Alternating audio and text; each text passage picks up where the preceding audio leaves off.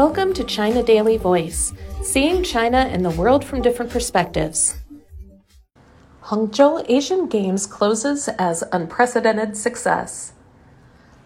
The 19th Asian Games closed here on Sunday under the theme of Enduring Memories of Hangzhou for the closing ceremony, highlighting the power and unity of sports and the Asian Games.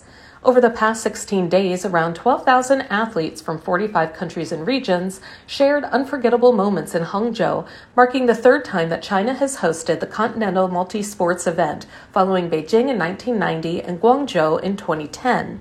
With breakdancing and esports making their debuts as official medal sports, the Hangzhou Asian Games featured 40 sports, 61 disciplines, and 481 events. China clinched 201 golds, 111 silvers, and 71 bronzes, finishing atop the medal tally for the 11th consecutive edition since 1982 and bettering its previous record of 199 golds at Guangzhou 2010. Chinese Premier Li Qiang and Olympic Council of Asia, OCA acting president, Raja Randhir Singh attended the closing ceremony at the Hangzhou Olympic Sports Center Stadium. Singh declared the games closed, praising the organizers as the perfect host that the OCA will never forget. The power of sport, the power of the Asian Games, is to unite us all in life. I would like to thank the Chinese government, the Chinese Olympic Committee, the people of Hangzhou, and the Hangzhou Organizing Committee, HAGOC, for what you have done and ensured that the Hangzhou Asian Games were an unprecedented success, said the OCA acting president. The Qiantang River continually flows into the sea, and the light of Asia will continue to shine brightly in the future. The Asian Games flame is about to be extinguished, but its spirit will live on, said Gao Zhidan, organizing committee president. On this continent, where countries share mountains, rivers, and close cultural bonds, let's promote peace, solidarity, and inclusiveness through sports, uphold the Asian Games spirit, and work together to create a better future. Together, we will write a new chapter of an Asian community with a shared future, added Gao, also president of the Chinese Olympic Committee. Enhanced with AR visual effects, the stadium, also known as the Big Lotus, turned into a blooming garden with 19 giant osmanthus flowers during the parade of athletes, symbolizing the diversity of Asian cultures and the prosperity of Asia.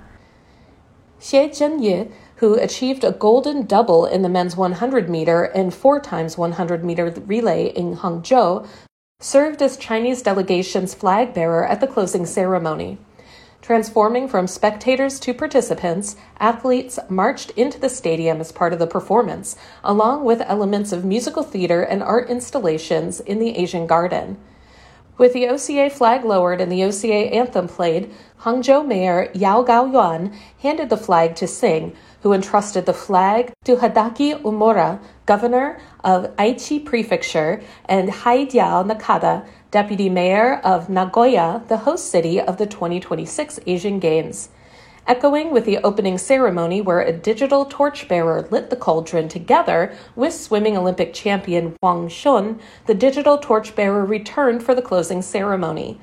Following the extinguishing of the cauldron, the digital torchbearer stepped out and transformed into starlight, filling up the night sky, passing on the flame of sports and the spirit of the Asian Games. Behind China, Japan finished in second place with 52 gold, 67 silver, and 69 bronze medals, followed by South Korea on 42, 59, 89. 27 countries and regions won gold medals, while 41 delegations pocketed at least one medal. China's swimmers Zhang Yufei and Qin Haiyang were jointly awarded Most Valuable Player MVP of the Asian Games on Saturday. Olympic champion Zhang, 25, clinched six titles in her signature events, while 24 year old world champion Qin pocketed five golds and a silver on his second Asiad appearance.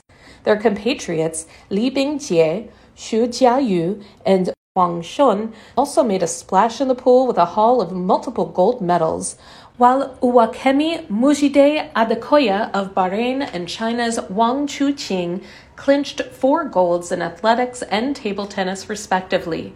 The Hangzhou Asiad also produced world leading performances with a total of 13 world records having been broken. That's all for today. This is Stephanie, and for more news and analysis, by the paper. Until next time.